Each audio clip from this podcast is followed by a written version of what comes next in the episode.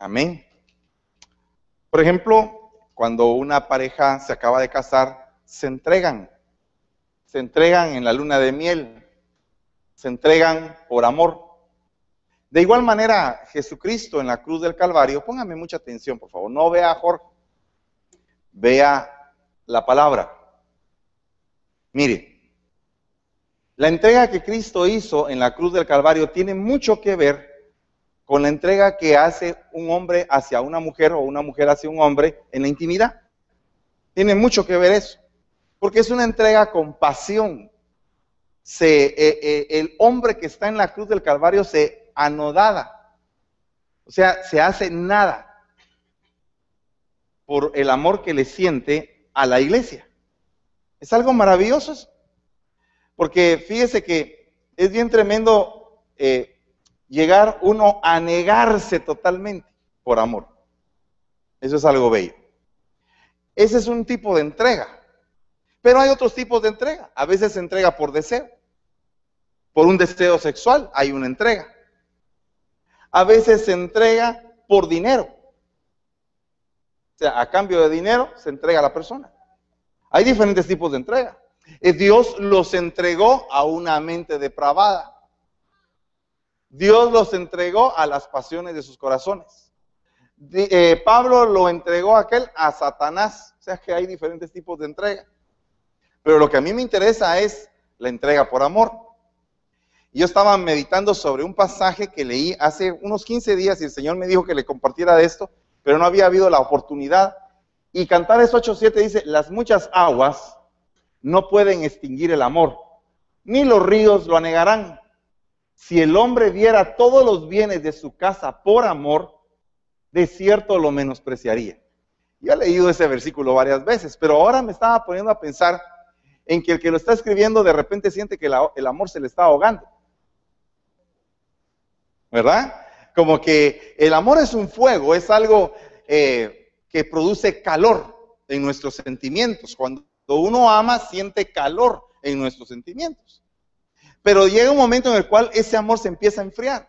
De hecho, usted cuando viene aquí a la iglesia tiene una necesidad de entregarse al Señor en el momento de la adoración y llega el día en el cual a veces se siente frío o no quiere hacerlo o simplemente viene distraído o viene muy preocupado. Eh, claro que esa situación fue la que vivió Marta y María el día que Jesús llegó a su casa. María se entregó directamente de lleno a escuchar al Señor y Marta se entregó de lleno a los afanes y a las preocupaciones de la vida. En total, estaba sirviendo, pero estaba sirviendo de mal humor.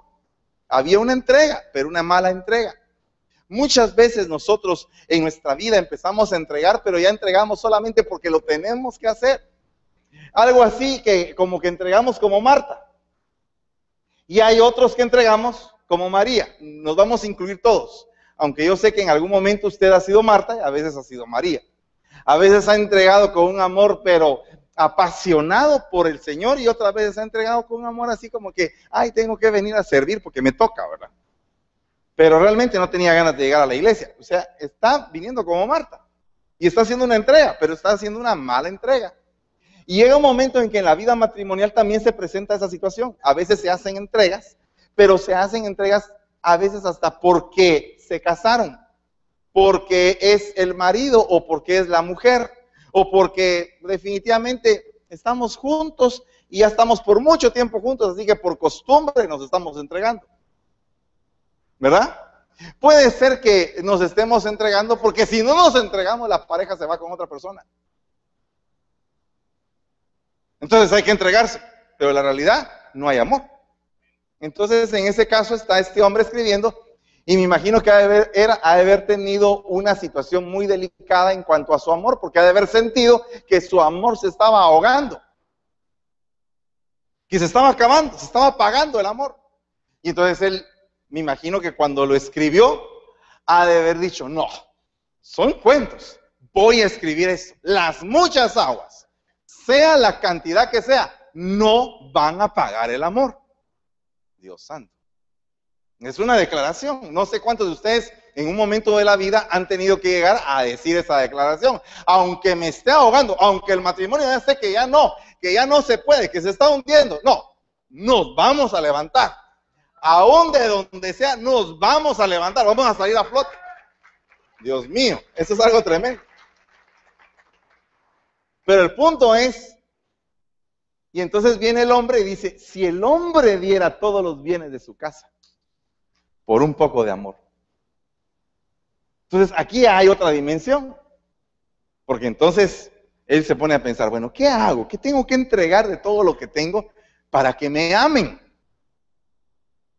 ¿Usted alguna vez se ha puesto a pensar en eso? ¿Alguna vez le ha preguntado a la otra persona, bueno, ¿qué necesitas que yo haga para que realmente me ames? Es algo bien tremendo, ¿no? Porque entonces puede ser que dentro de tu alacena tengas muchos bienes y tal vez no te has dado cuenta. Bienes, no me refiero a, dinero, aunque en algún momento hasta podría ser un bien material, pero me refiero a bienes que tú tienes y que no te habías dado cuenta, excepto que cuando ya la cosa estaba, ya que estaba hundiéndose, te diste cuenta, ¿qué hago? ¿Qué, qué puedo hacer para poder ganarme un poco de amor? Y entonces empieza a abrir y se da cuenta que ahí tiene que pues que paciencia, que tiene, eh, que es afectiva o afectivo, que tenía por ahí un talento, tal vez de repente nunca le había cantado y ahora le quiere cantar. Y dice, ¿por qué está cantando ahora? Somos marido y mujer desde hace 10 años y ahora se le ocurre cantar, ¿por qué no me cantó antes? Pero ahora resultó que descubrió en su gabinete que tenía ahí que cantaba. ¿verdad? De repente no sabía que era bueno para los poemas hasta que un día se consiguió ser cuate de aquel, de Raimundo. Y estaba platicando cuando en eso se dio cuenta que también él declamaba. Y entonces ahora llega y le empieza por acá. ¿Y a vos Pero es porque encontró que había ahí una riqueza, algo que podía entregar a cambio de amor. Pero resulta que esa persona empezó a dar, y empezó a dar, y empezó a dar, y a dar, y a dar, y a dar, y seguía dando, y seguía dando, pero no había respuesta. Entonces lo que está diciendo ahí es eso.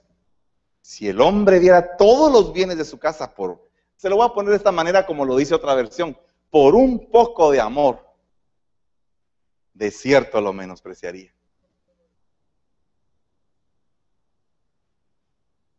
¿Verdad?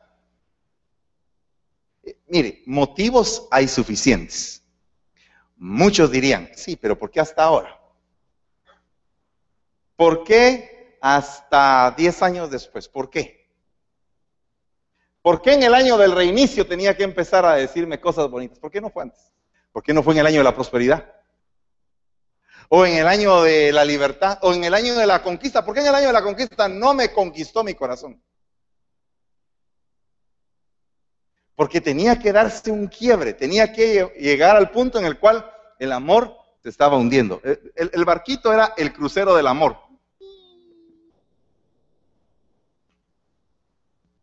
Y como ahora se acostumbra que los capitanes se tiran antes. Entonces él saltó y todos los demás se ahogaron. Fíjese que me pareció muy curioso esto, porque esa palabra, los bienes de su casa, digan los bienes de su casa. ¿Cuál cree usted que son los bienes de su casa?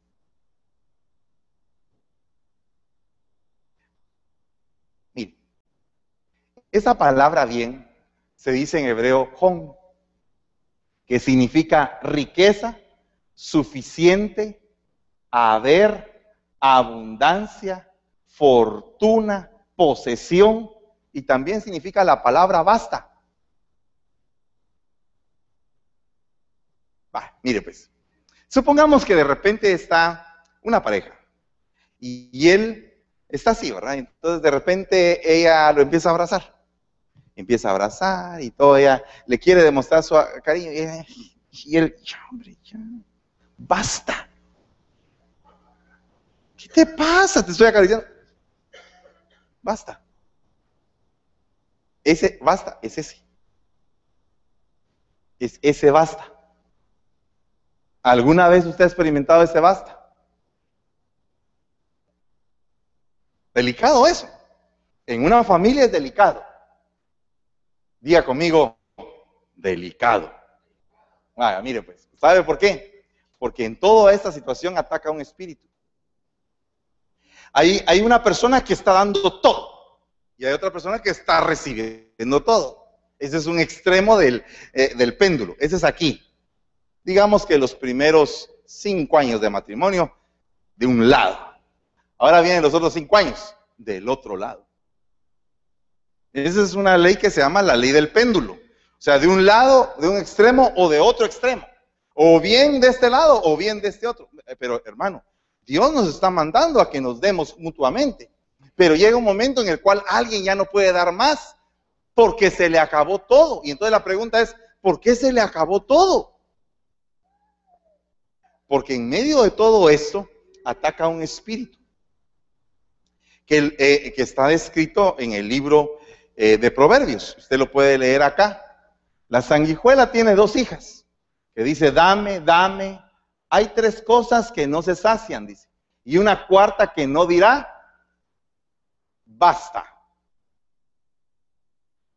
El Seol, la matriz estéril, la tierra que jamás se sacia de agua y el fuego que nunca dice, basta. Entonces, fíjese hermano que es bien tremendo porque en medio del versículo del cantar de los cantares aparece este espíritu. No le estoy diciendo que una sanguijuela tenga espíritu, sino que la palabra espíritu se puede traducir como la intención o la actividad o la actitud de una sanguijuela. Entonces, una sanguijuela es un animalito que cuando lo pegan, empieza a chupar sangre, a chupar sangre, a chupar sangre, a chupar sangre, hasta que el animal se muere y hasta que el ente que lo estaba sosteniendo también se puede morir dependiendo de la cantidad de sanguijuelas. Por ejemplo, en la Edad Media, cuando una persona se enfermaba, lo que hacían era que lo metían en una tina llena de sanguijuelas, porque pensaban que la sanguijuela, al chuparle la sangre, le iban a sacar la enfermedad. Entonces morían desangrados por esos animales. No sé si usted quiere un doctor así.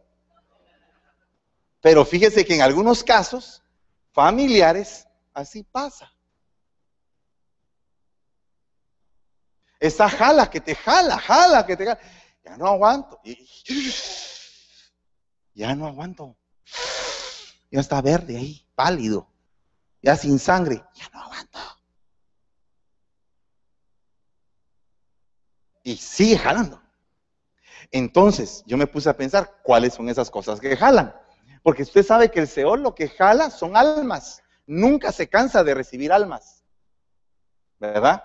La matriz, lo que nunca se cansa, la matriz estéril, es de recibir esperma. Nunca lo va a poner a, procesarlo, nunca lo va a poder procesar. La tierra, que en este caso es agua, pero me pareció bien interesante el fuego. Porque fíjese que muchas veces nosotros nos quedamos a medio camino en la evolución del amor, nos quedamos menospreciados, nos quedamos lastimados en ese camino por causa de ese fuego que nunca dijo basta. O sea, dice, si un hombre diera todos los bienes de su casa, esa palabra bien, si el hombre se diera con vastedad, es lo que está diciendo, con vastedad, con todo, pero de todos modos no es suficiente por comprar un poco de amor. Es bien delicado. Entonces, esa palabra basta, se le es aplicable al fuego. Y yo me puse a pensar, ¿qué es ese fuego? Y dice, la lengua es un fuego. Entonces, ¿cómo se acaba el amor en una casa? ¿Qué es lo que lo ataca? Lo que se dice. La lengua. La lengua ataca. Y ataca y ataca, la lengua insulta, la lengua responde, la lengua hace chismes, la lengua murmura, eh, la lengua maldice, la lengua... Y entonces esa lengua empieza a trabajar, a trabajar, a trabajar, a trabajar, y entonces va socavando toda la fortuna, toda la riqueza, todo lo que había en ese hogar se fue socavando por un fuego llamado lengua. No es necesario ni siquiera que la lengua ataque a la iglesia. Con que ataque a las familias es más que tremendo, porque como la iglesia está compuesta de familias. Entonces, cuando las familias están siendo atacadas por el poder de ese fuego, cuando llega a la iglesia, se traduce también en la iglesia. No sé si me estoy dando a entender. O sea, realmente, cuando estamos hablando de que el espíritu de la sanguijuela, estamos hablando de que muchas veces nuestras palabras absorben, desgastan, arruinan el amor que nos puedan tener. Va, voy a entregarle esto. Supongamos, voy a poner un ejemplo aquí. Supongamos un amor entre hermanos, porque eso es aplicable a todos. Hermanos, yo te tengo como hermano, pero de repente vengo yo y yo te regalo esta agua. Mira, papito, ten esta agua. Y de repente tú me dices ahí en ese momento, esta agua no me gusta. Pero no sabe él de que yo le compré esta agua, porque esa es una agua cara. Y entonces yo le di todo, me vacié. Dije, yo le voy a comprar la mejor agua, Carlitos. Y cuando traigo... No me gusta, eso no sirve. ¿Cómo cree que yo me siento? Me desgastó el amor.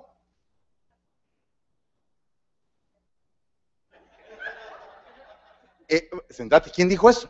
¿Quién fue la sabia que dijo eso? Alguien dijo, a, ver, ¿qué fue lo que dijiste? A ver, decí, decí, pues, por favor. Que ya no le dé. ya vio, ya no le dé, dijo, no quiere, no quiere. Se le acabó el detalle. Con una pequeña cosa se le acabó un detalle. Dos detalles, tres detalles, cuatro, cinco, diez, veinte, quinientos, mil, diez mil, toda la vida, siempre diciendo no. Y entonces llega un momento en el cual enciende un fuego de iniquidad. Encendió el fuego de la iniquidad. ¿Por qué? Porque se cansó, socavó todo. Entonces al socavar consumió las riquezas. Por eso es que es peligroso la lengua. Pero fíjese que vamos a seguir un, poquito más adelante. Mire lo que dice acá. Para que la prueba de vuestra fe, más preciosa que el oro que perece, aunque probado por fuego. ¿Sabe qué sustenta el amor? Una buena fe. ¿Sabe qué dice mucha gente? Ah, ya no aguanto, pero tengo fe de que Dios me va a responder. Sí, y Dios te responde, pero la pareja a veces no. Dios te sustenta, pero la pareja a veces no. Entonces ahí es donde es probada tu fe por el fuego. Y entonces el fuego empieza a consumir la fe.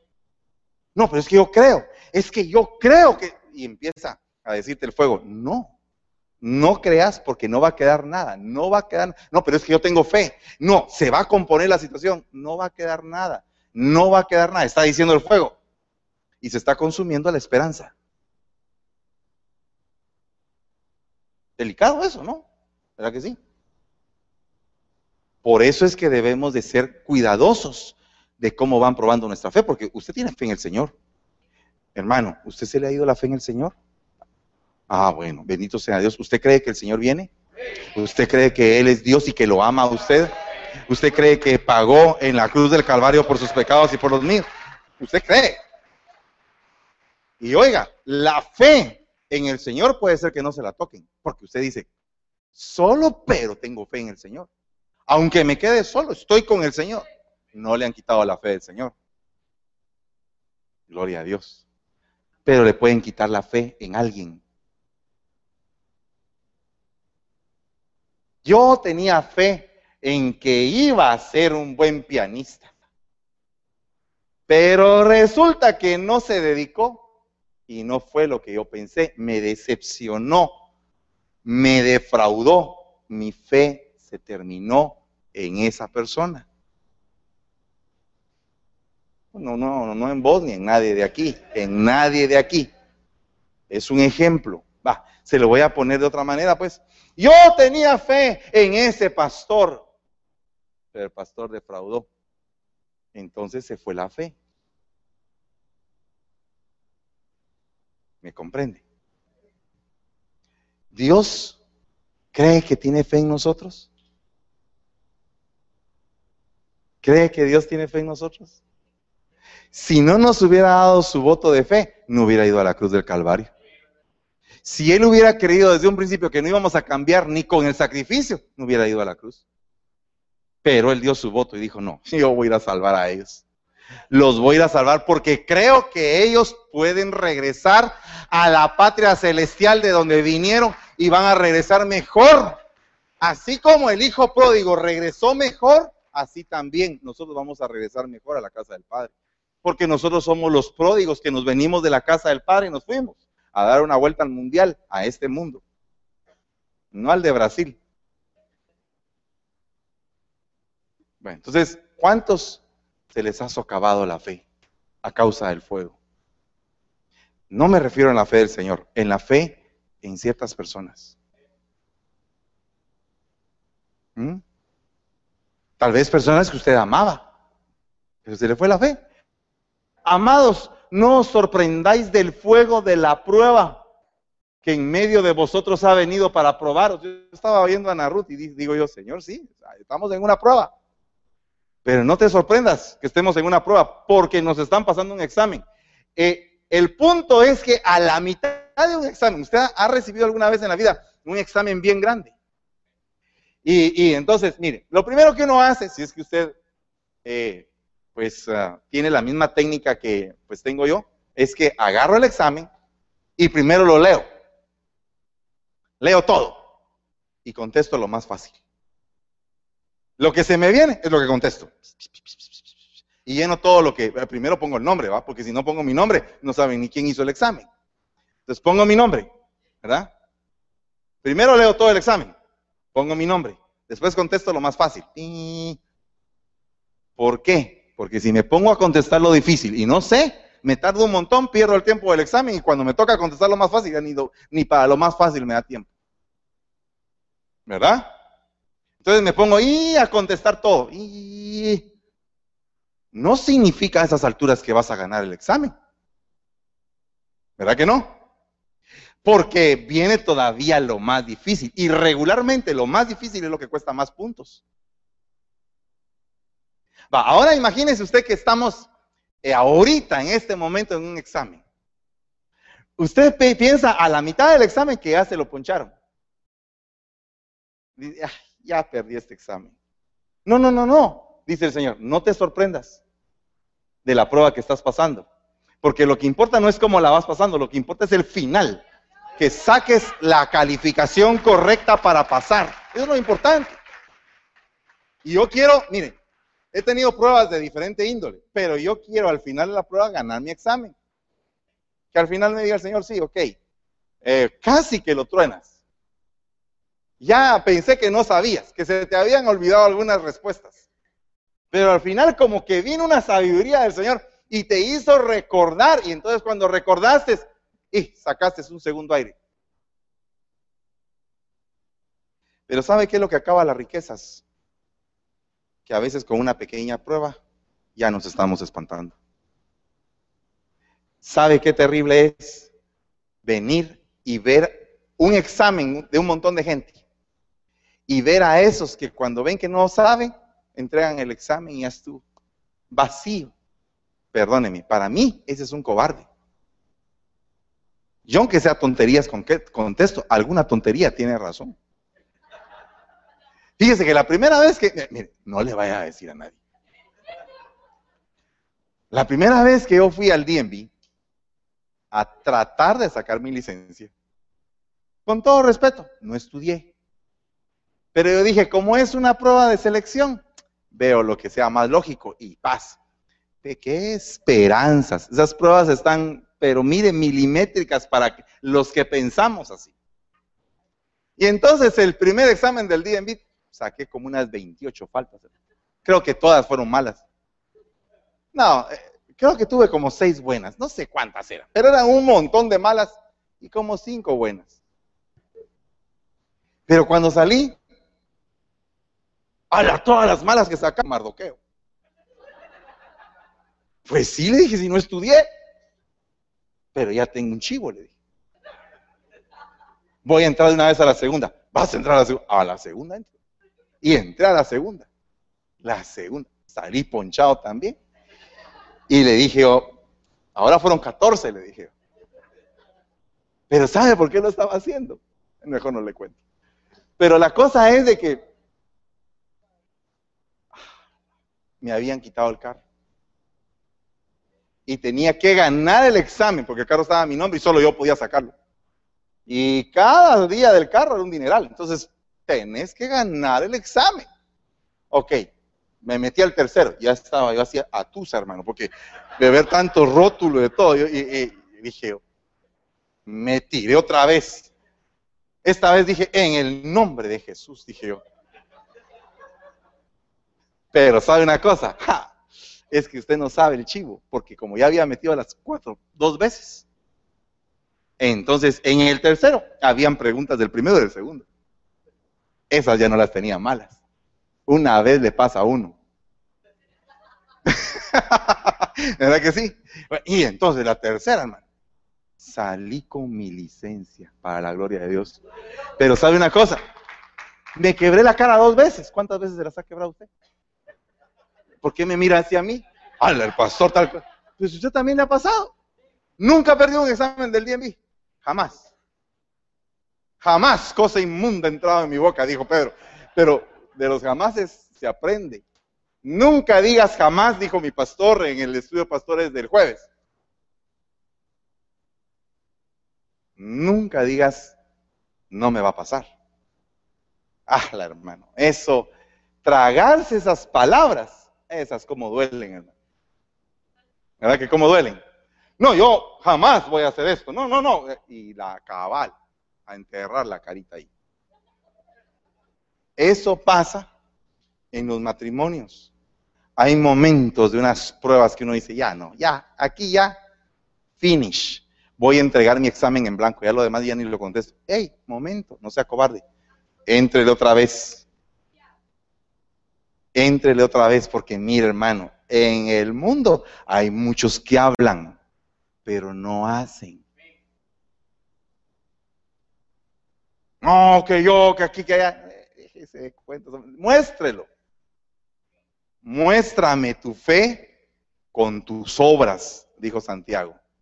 No estés cuenteando a nadie. Muéstrame lo que tú crees, tu fe, tus creencias, tus convicciones, lo que tú piensas que sí tiene que ser? Ok, muéstramelo con tus obras. A ver, vamos a ver.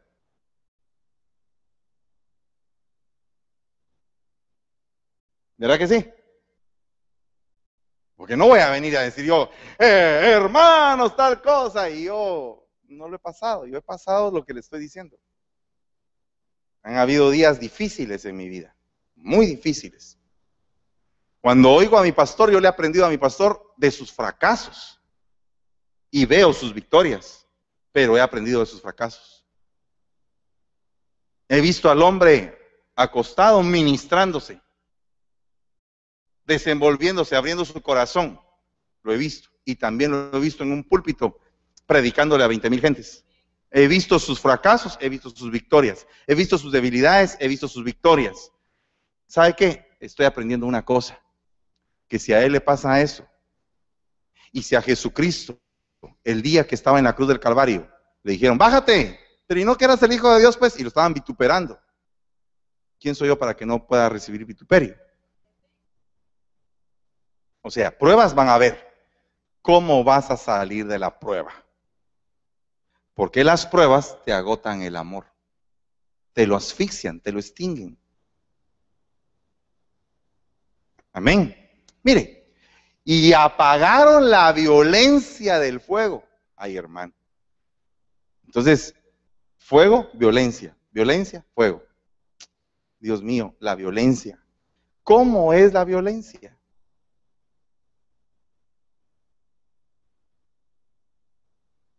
¿Verdad que sí?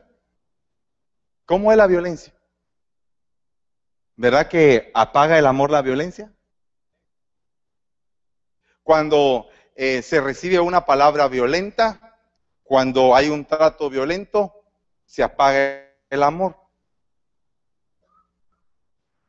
Por eso es que hay que tener cuidado con el basta. Porque el basta es la antítesis de lo que se llama la riqueza. O sea, Jon tiene dos, dos significados. Un significado que es positivo, que en este caso serían las riquezas, y otro significado que es negativo, que es el basta. Entonces, cuando llega la violencia a atacar, pero tremendamente nuestra casa, es un gran problema. Porque entonces el amor empieza a bajar. ¿Por qué la persona se está ahogando sin falta de amor? Por la violencia. Mire lo que dice aquí. La obra de cada uno se va a hacer evidente, porque el día la dará a conocer, pues con fuego será revelada. El fuego mismo probará la calidad de la obra de cada quien. Wow, esto es más profundo, porque no es lo mismo decir te amo que demostrarlo. Ah, ok, me amas, demuéstramelo. Le voy a poner un ejemplo de amor. El que se hace amigo del mundo se constituye en mi enemigo, dice el Señor. O sea, que el amigo de mi enemigo, ¿qué es mío? ¿Qué? El amigo de mi enemigo, ¿qué es? Y dice Dios, el amigo del mundo se constituye en mi enemigo. Es aplicable a ello, ¿verdad? Con Dios. O sea, Dios tiene tratos con la humanidad, tiene tratos con Israel y tiene tratos con la iglesia. Y con las tres áreas, Él es misericordioso, es lleno de amor. Él practica la justicia, trata la manera de hacerlo de una manera en la cual no venga un trato tan fuerte como para que el hombre no lo aguante y tampoco un trato tan suave como para que el hombre no aprenda, sino que Dios es un Dios equilibrado, nosotros no. Sin embargo, nuestras obras delatan qué tipo de personas somos. ¿Ok? Eh, te voy a poner un ejemplo. Si tú te levantas tal día a las 5 de la mañana, preparas 200 panes, te los llevas en un carro, nadie te está diciendo que lo hagas, pero lo estás haciendo por amor. Y entonces, aunque tú no digas que eres una buena persona, la gente va a empezar a decir, ¿usted es buena gente?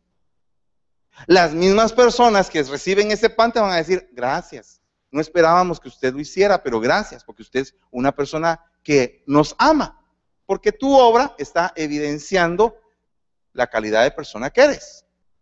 Entonces, ¿qué pasa en una familia, en un matrimonio? Que la obra de la pareja tiene que llegar el momento en que va a ser probada por la calidad. Ok, dices que me amas. Ok, bueno, no me ames tanto de esa manera.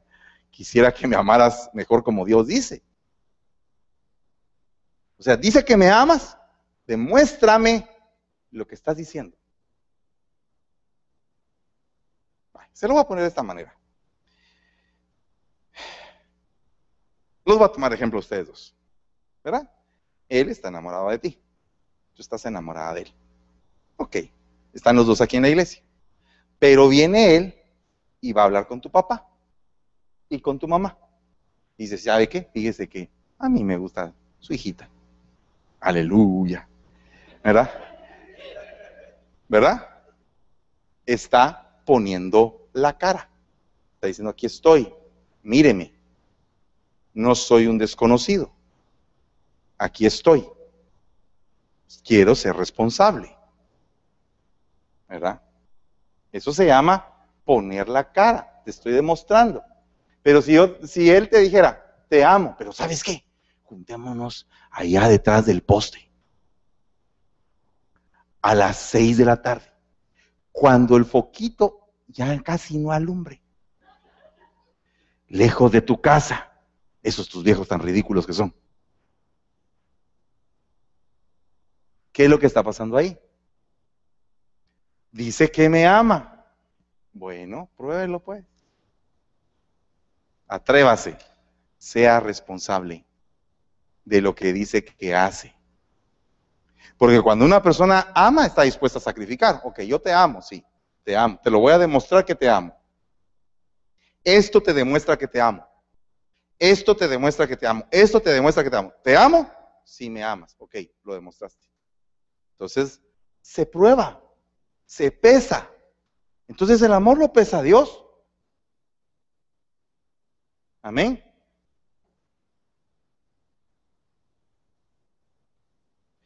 Entonces, fíjese una cosa, es necesario que nosotros, como hijos de Dios, sepamos que necesitamos ser probados en la calidad de lo que decimos.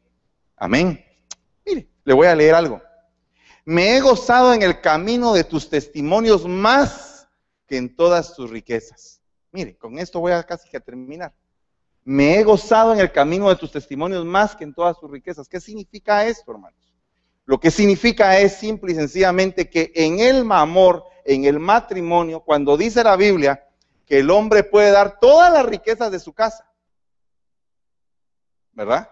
Por un poco de amor, significa que si los testimonios son más que las riquezas, el testimonio pesa a la hora de amar. O sea que eh, perdone, hermano, si yo digo que amo y amo la luz, amo ser hijo de Dios, ¿verdad? Entonces definitivamente mi testimonio cuenta. Porque no voy a ser hijo de Dios y mi testimonio de cabeza. Y aún así digo que amo. ¿Sabe qué fue lo que le tocó a Pedro su corazón cuando el Señor le dijo, ¿me amas, Pedro? Pedro estaba pensando, ¿Cómo decirle que lo amo si mi testimonio dice lo contrario? Amén. Entonces ahora yo creo que ya el amor ya va pesando, porque si dice que el hombre va a dar todas las riquezas a cambio de un poco de amor, lo que tiene que dar es un buen testimonio para que le den amor. Un testimonio de cambio. O sea que si usted dice, yo te amo, yo te amo, yo te amo, vaya, muéstramelo pues, pero no me estés diciendo que me amas. Muéstramelo. Muéstramelo. ¿Verdad?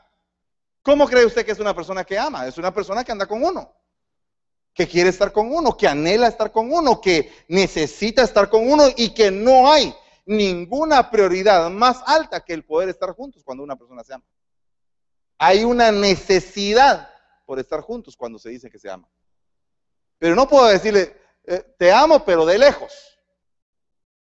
Usted sabe que amor de lejos, no se lo digo de más. ¿Verdad? O sea, por favor, si tú dices me amas, esa necesidad, la primera necesidad que hay en el amor es estar juntos. Cuando la pareja dice te amo, la necesidad que hay es una necesidad de volverse pareja de aparearse. Esa es la necesidad que existe. Porque hay necesidad eh, gregaria. ¿Verdad que sí, Jorgito?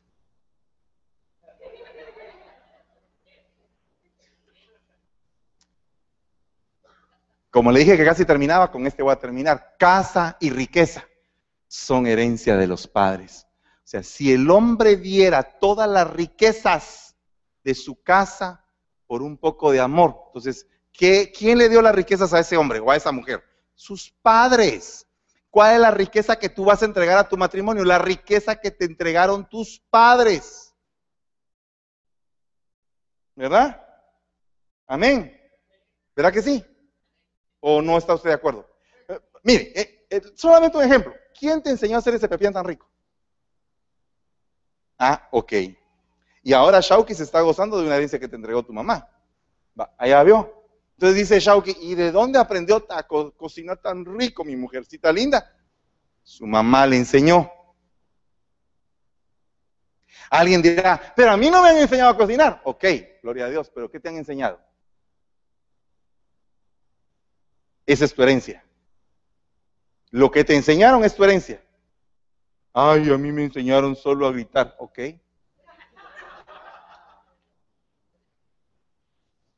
Ok, ¿será que solo a eso te enseñaron? ¿A qué te enseñaron? ¿Qué cosas buenas te dieron? Algo bueno te han de haber entregado, aunque sea un poquito, pero ese poquito es tu herencia. Entonces, va, casa y riqueza. Entonces viene el hombre y tiene la herencia de sus padres. Entonces dice, todos los, toda la riqueza que tengo la voy a entregar por un poco de amor. Entonces te voy a entregar todo lo que mi familia me ha depositado, te lo voy a entregar a ti. De mi vasija te la voy a entregar.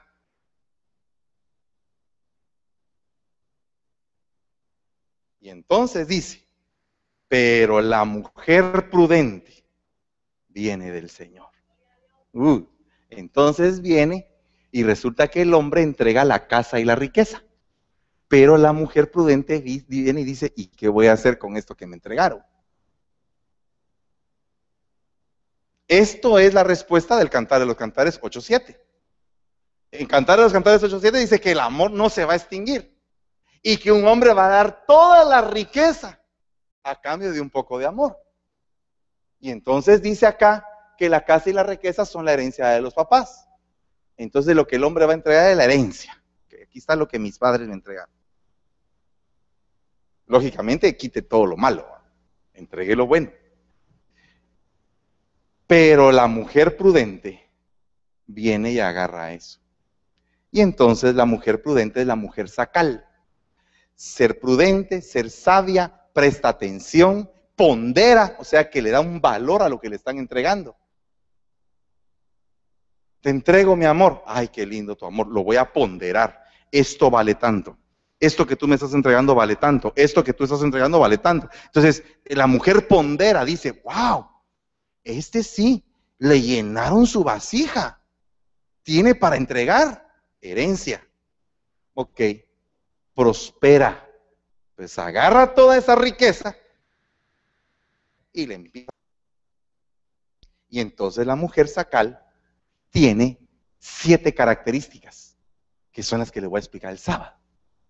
Pero se las voy a dejar hoy como una, como una botana. La mujer prudente es clara, dice con claridad las cosas y lo que siente. ¿Sabes qué? Siento tal cosa. Por favor, dulcifícame tu voz. ¿Verdad? Porque me estás hablando muy alto. La mujer prudente es clara en lo que piensa y siente. La mujer prudente es una mujer exacta.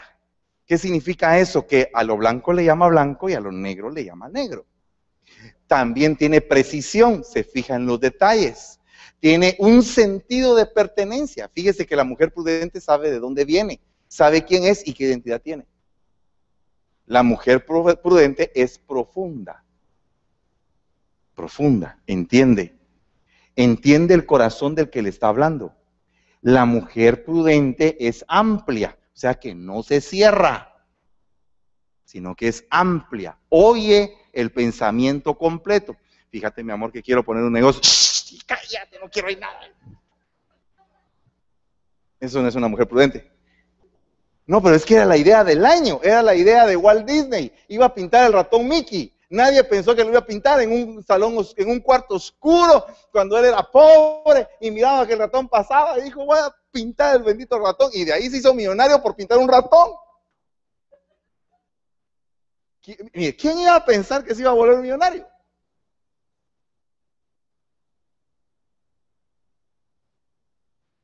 Pero lo que pasa es que tuvo amplitud y entonces alcanzó lógica. ¿Y qué es la mujer prudente? Una mujer lógica. ¿Y qué es una mujer lógica? Una mujer difícil de conseguir.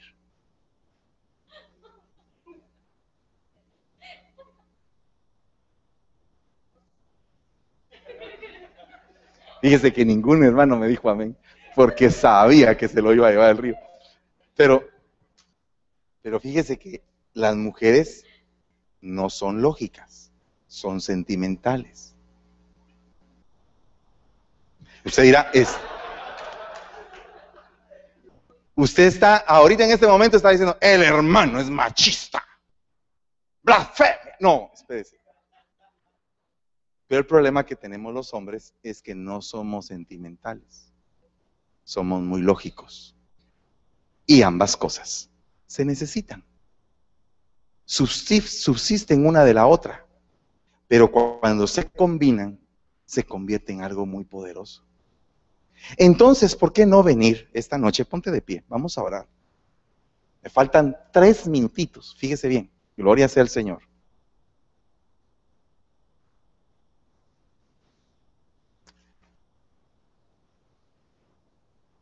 Volviendo al tema, si un hombre diera todos los bienes de su casa por un poco de amor, de cierto lo menospreciaría. ese hombre se gastó, se entregó y recibió menos precio. Es muy probable que puedas estar en esa situación, pero te voy a explicar cuál fue la respuesta que he entendido de parte de Dios. Que el Señor Jesucristo pasó por eso mismo. Entregó, se entregó él mismo lo que más valor tenía, su propia vida, por amor. Y lo que recibió fue menosprecio porque nadie lo entendió. Entonces esto no se trata muchas veces de entenderlo, sino que se trata de vivirlo. Si tú estás dispuesto en esta noche a entregarte por amor, a hacer un pacto por amor, a decir, yo voy a entregarlo todo,